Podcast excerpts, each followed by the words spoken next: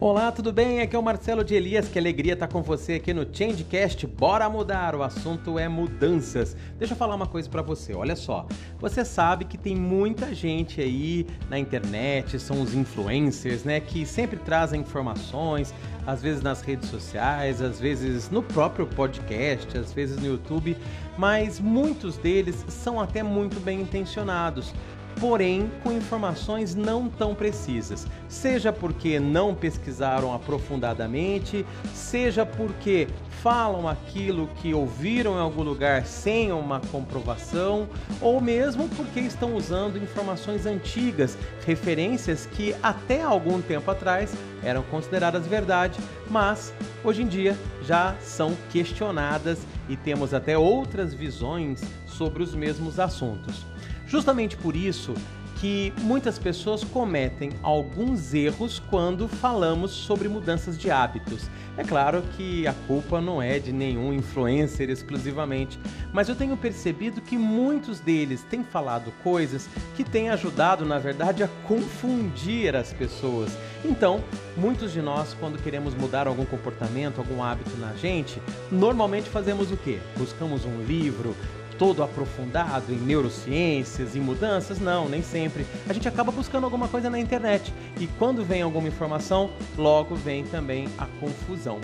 Então, o nosso Changecast de hoje, ele é a continuidade do nosso último episódio. É isso. No nosso último episódio anterior a esse, nós falamos sobre os 10 erros comuns quando vamos mudar hábitos e comportamentos em nós. Só que, devido ao tamanho do podcast, eu falei apenas cinco erros. E no podcast de hoje, vamos falar dos outros cinco erros para você entender bem.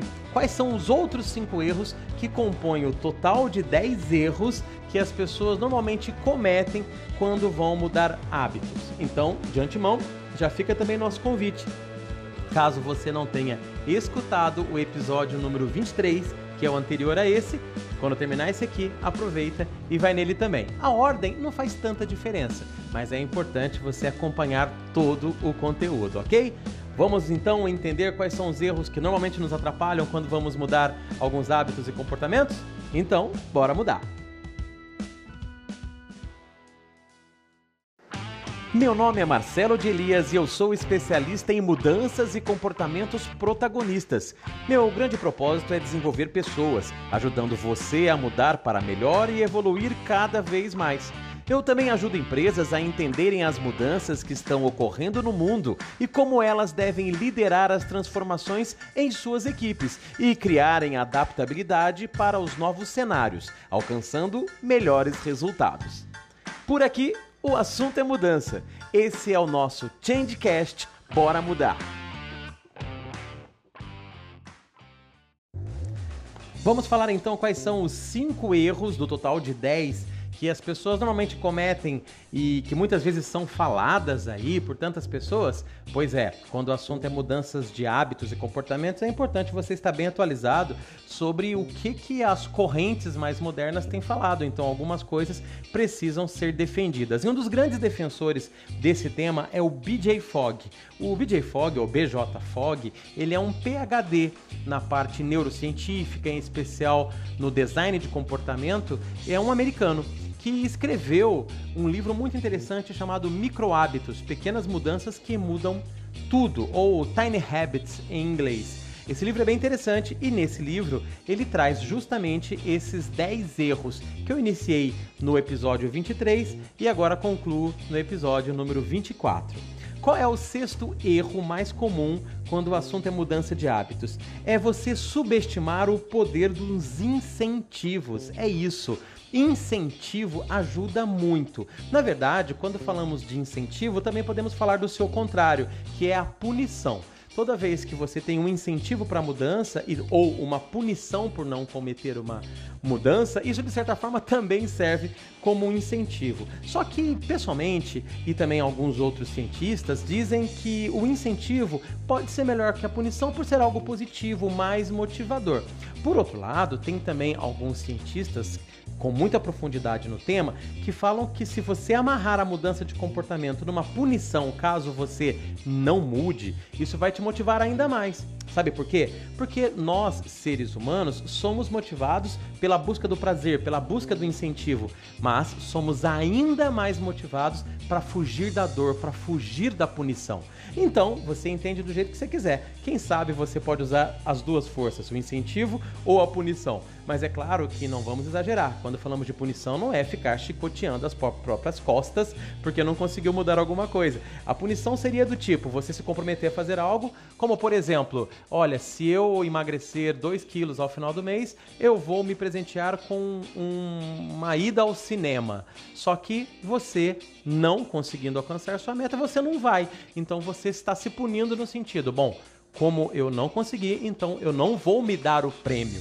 Então, na verdade, a punição que eu cito aqui nada mais é do que a punição de não alcançar o incentivo. Então, assim fica mais leve. Mas por que, que o incentivo é importante? É que, vamos pensar assim, ah, não tem uma mudança de comportamento sem que haja, de certa forma, algum fator incentivador para isso. Se você não tiver um fator que te motive, que te incentive, que te engaje nisso, é bem provável que você não queira mudar de fase, né? Você faz uma mudança ou então você começa a mudança, mas depois desiste, né? Então, seja qual for essa recompensa, é, para que você tenha a possibilidade de mudar de etapa, de avançar nessa, no seu processo evolucionário da mudança, é importante você ter sim alguns incentivos, tá? Então é importante você estar é, tá muito antenado, antenada, quais são os fatores que possivelmente estimulariam a sua mudança de maneira positiva. Então você mesmo tem que ser o seu maior incentivo e o seu maior é, premiador, né? O professor também, médico uh, e especialista em mudanças, Frederico Porto, um brasileiro muito conhecido, não apenas ele, mas também o pai dele. Ele é filho de um grande médico também palestrante, o Dr. Lair Ribeiro. Mas o Dr. Frederico Porto, ele se especializou na questão das mudanças e ele sugere algo interessante. Ele diz assim que uma das formas de ter incentivo pode ser tão simples como, por exemplo, elogiar-se, né? Ou até mesmo quando você, é, é, você se recompensar uh, com uma palavra de incentivo. Então, quando falamos de incentivo, não precisa necessariamente ser um prêmio físico, uma coisa que custa dinheiro.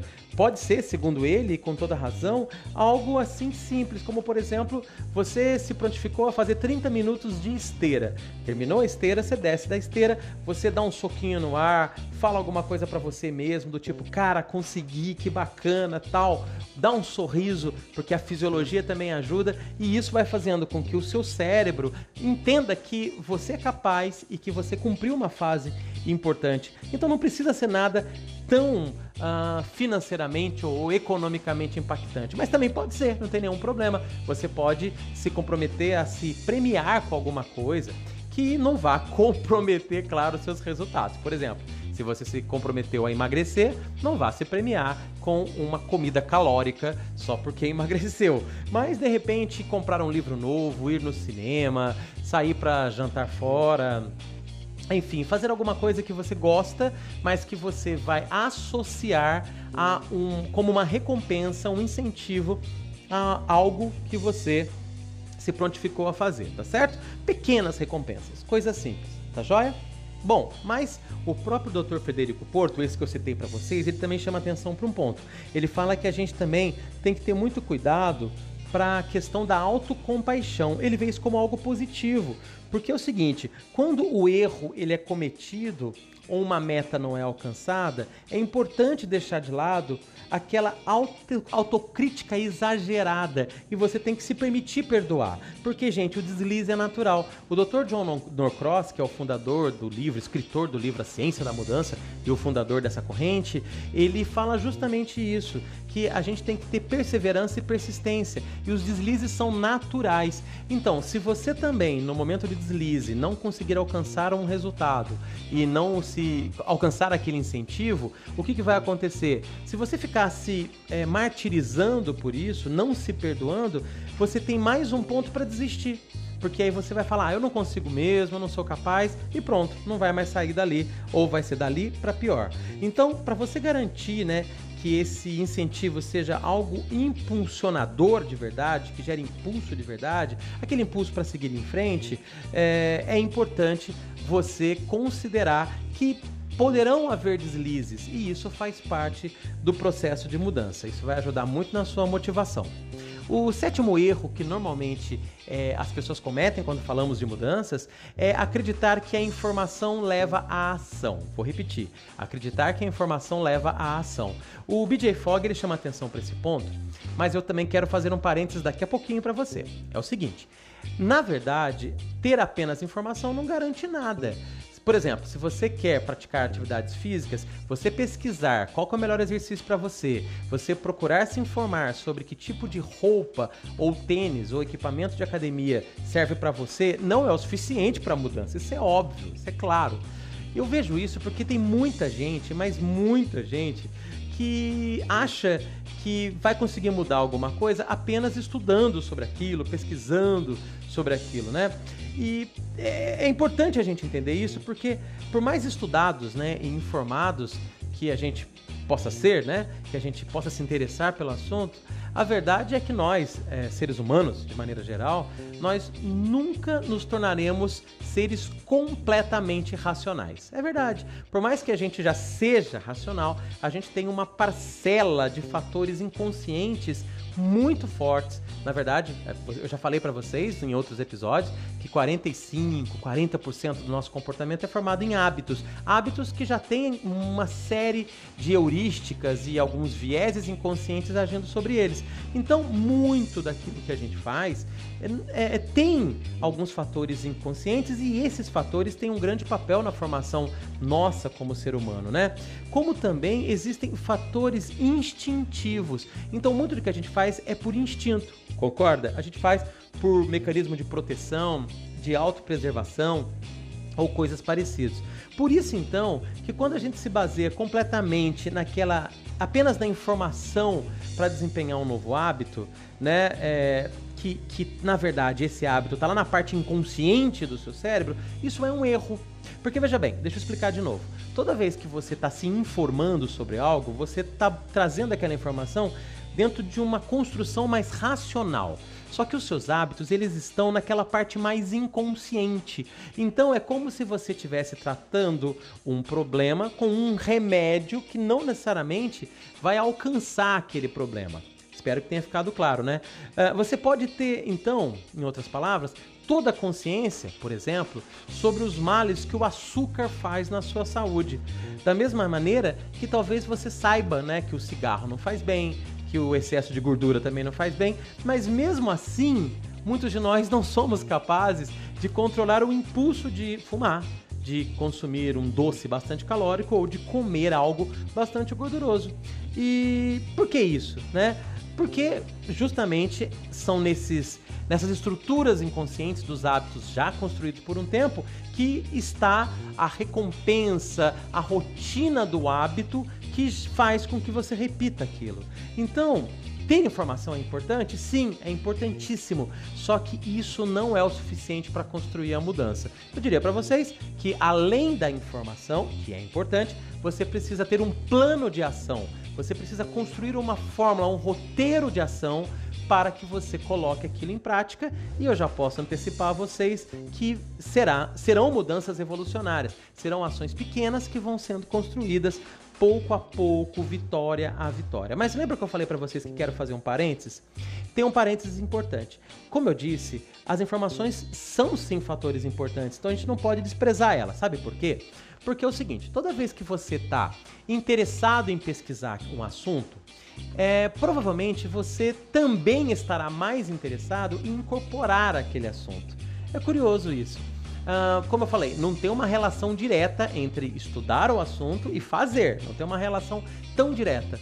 Mas Concorde comigo, toda vez que você está imerso num ambiente ou num, numa situação em que você vê aquele assunto várias vezes, você tem mais estímulo e talvez até mesmo mais gatilhos positivos ou até mesmo mais dicas é, e ações é, interessantes para colocar aquilo em prática. Então, é importante sim você buscar informações. Só não confie que basta ter essas informações para mudar. Além das informações, você tem que ter um plano bem construído que vem de mudanças evolucionárias. O oitavo erro que normalmente as pessoas cometem é focar em objetivos abstratos, em vez de focar em objetivos ou mesmo ações mais concretas. Deixa eu explicar para vocês isso. Olha só, você que está me acompanhando aí, muitas vezes a gente coloca objetivos abstratos para gente. Como por exemplo, ah, eu quero ter liberdade financeira ou eu quero juntar dinheiro para comprar um carro. Quando você fala eu quero juntar dinheiro para comprar o carro, parece que é algo concreto, porque o carro é algo concreto, mas esse objetivo não é concreto. Ele só se tornará concreto quando ele se transformar em algo mais mensurável. Então, quando você coloca assim, eu quero ter a disciplina de juntar 100 reais por semana e investir em determinado investimento para que eu consiga comprar um carro do ano tal, do modelo tal, até o prazo final tal. Agora sim, isso se transformou em algo com ações concretas, um objetivo mais mensurável. Então, quando você for trabalhar mudanças, coloque objetivos concretos, não vale dizer eu quero emagrecer. Qual é o seu objetivo? Eu quero emagrecer. Isso é muito abstrato. Então, vamos entender bem o que são objetivos abstratos e o que, que diferencia ele dessas ações, é, eles dessas ações concretas, né? Então, vamos pegar um exemplo. Suponha que você é, é alguém que quer entrar numa forma melhor. Você quer ter mais qualidade de vida, de repente quer emagrecer ou ser mais forte, ter mais músculo. É claro que o seu objetivo final é qual? É alcançar um corpo ideal, concorda? Porém, o que você tem que considerar? Como é, é, colocar isso né, como alvo principal, ter um corpo melhor, isso não vai gerar condições de uma construção mais específica, certo? Porque é tão abstrato a ponto de não vir acompanhado de uma ação. Agora, quando você fala, por exemplo, eu quero é, ter a disciplina de emagrecer um quilo por semana, é, diminuindo o consumo de calorias, açúcares, gorduras, carboidratos, enfim, o seu projeto, o seu objetivo, ele já vem carregado de ação, entende? Então é mais possível de você colocar em prática, porque daí você já teve que fazer o exercício de estruturar ações. E isso também te ajuda a medir se você está alcançando ou não o seu objetivo, se você está longe ou perto dele, como também te ajuda a voltar para o eixo quando você sai. Lembra que eu falei agora há pouco que deslizes são normais? Então pode ser que em algum momento você não cumpra o seu projeto, mas ao saber exatamente qual é o projeto, fica mais fácil de retomar o controle, inclusive de recuperar alguma coisa que você deixou de fazer.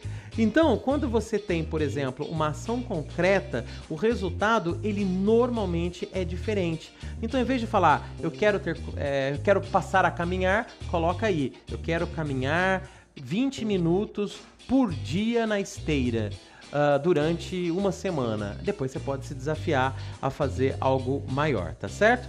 Isso vai te ajudar muito a, a monitorar, como eu disse, inclusive o seu sucesso.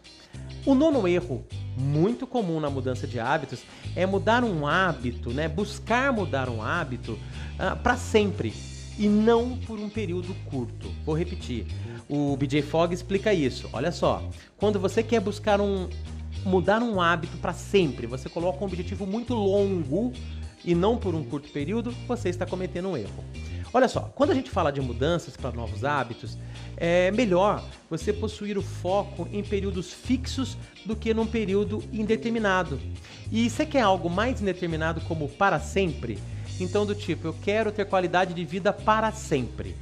Isso realmente é o desejo de todo mundo, inclusive eu.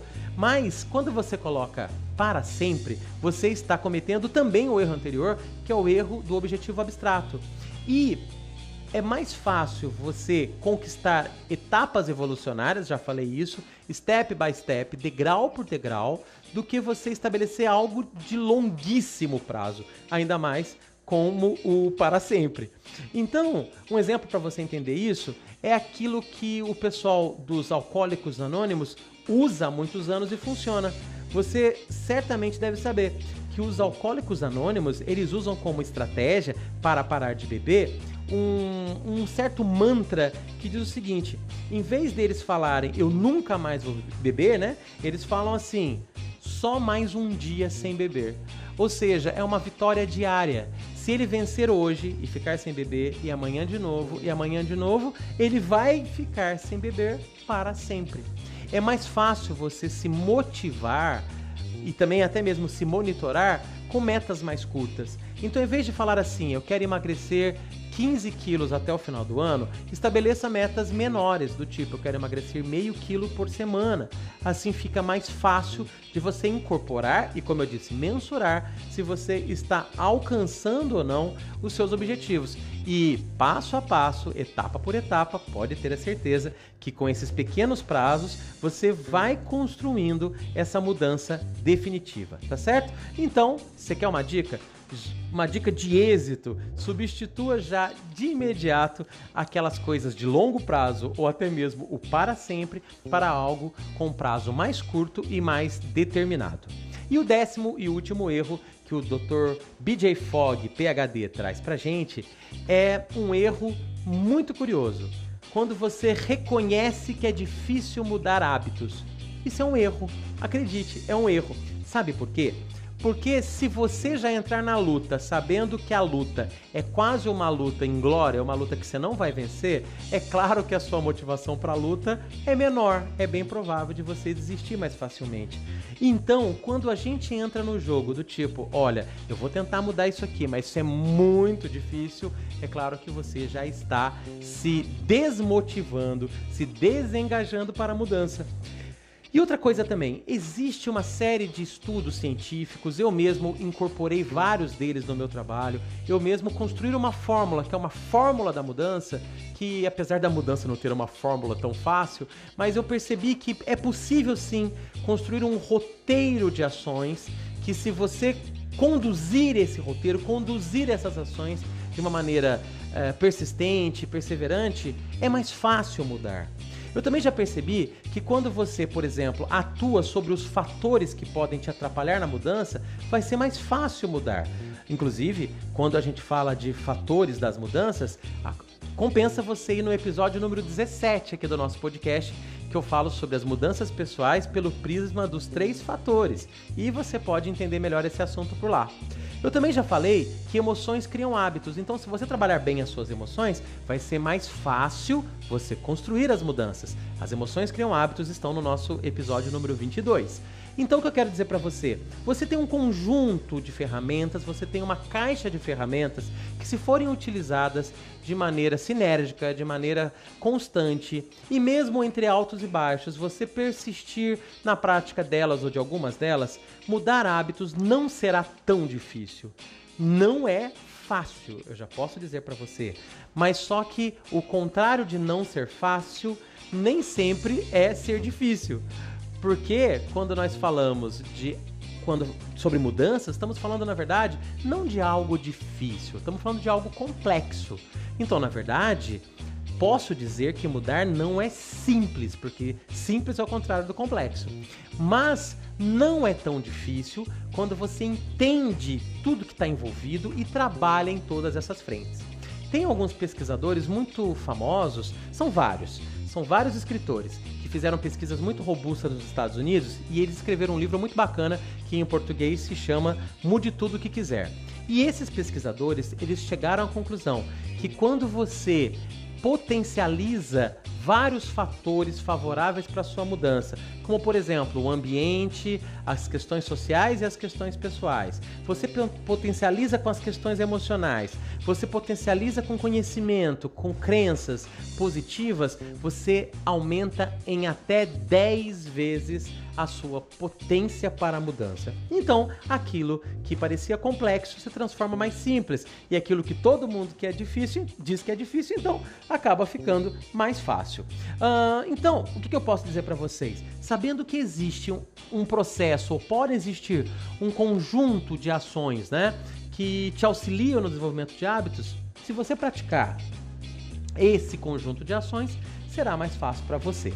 Bom, nós não temos tempo e não será nesse episódio que nós falaremos da fórmula da mudança ou de sugestões de roteiros para você mudar. Porque na verdade o nosso podcast todo, o Changecast, fala o tempo todo sobre isso, em vários episódios distintos. Mas me comprometo no futuro e no futuro bem breve falar de maneira talvez mais sintética e de maneira mais organizada para você quais são os passos desse roteiro, dessa fórmula para te ajudar. Mas por hora, eu digo para você que se você potencializar um conjunto de coisas para mudar e não depender só da força de vontade, não depender apenas da motivação, se você facilitar o seu ambiente, se você colocar gente para te ajudar, se você pesquisar mais sobre aquilo, enfim, se você trabalhar os fatores, inclusive se você escutar vários episódios do nosso podcast, você vai encontrar várias peças nesse quebra-cabeça e que vão te ajudar, ok?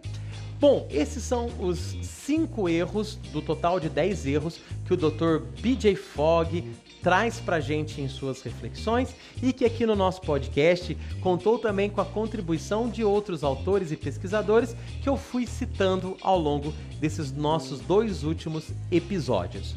Eu espero ter contribuído com a sua reflexão e principalmente em desmistificar algumas coisas que dizem por aí e apenas entendendo o que é errado, o que é certo, você já terá um grande impulso positivo para conquistar as suas mudanças. Mas não se esqueça, mudar requer processo e ação. Então fica aqui o nosso convite. Bora mudar o mindset, reset your mind, mude o seu pensamento, mude a sua ação, mude a sua prática, estruture um plano para que você tenha mais sucesso nessa sua trajetória.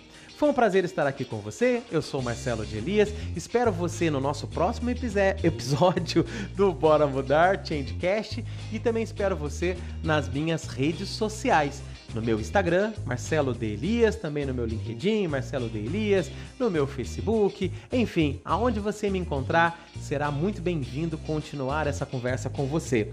Aproveite as nossas redes sociais para fazer perguntas ou até mesmo sugerir temas para que eu possa trazer para você aqui no Changecast. Bom, você já percebeu que o meu Changecast é feito assim, né? Eu ponho para gravar e saio falando. Hoje eu estou enroscando as palavras, mas espero que você tenha entendido bem a nossa mensagem. Um grande abraço e até o nosso próximo episódio. Se a sua empresa passa por mudanças, que tal levar para os funcionários, líderes e equipe comercial a mensagem do protagonismo e da inovação?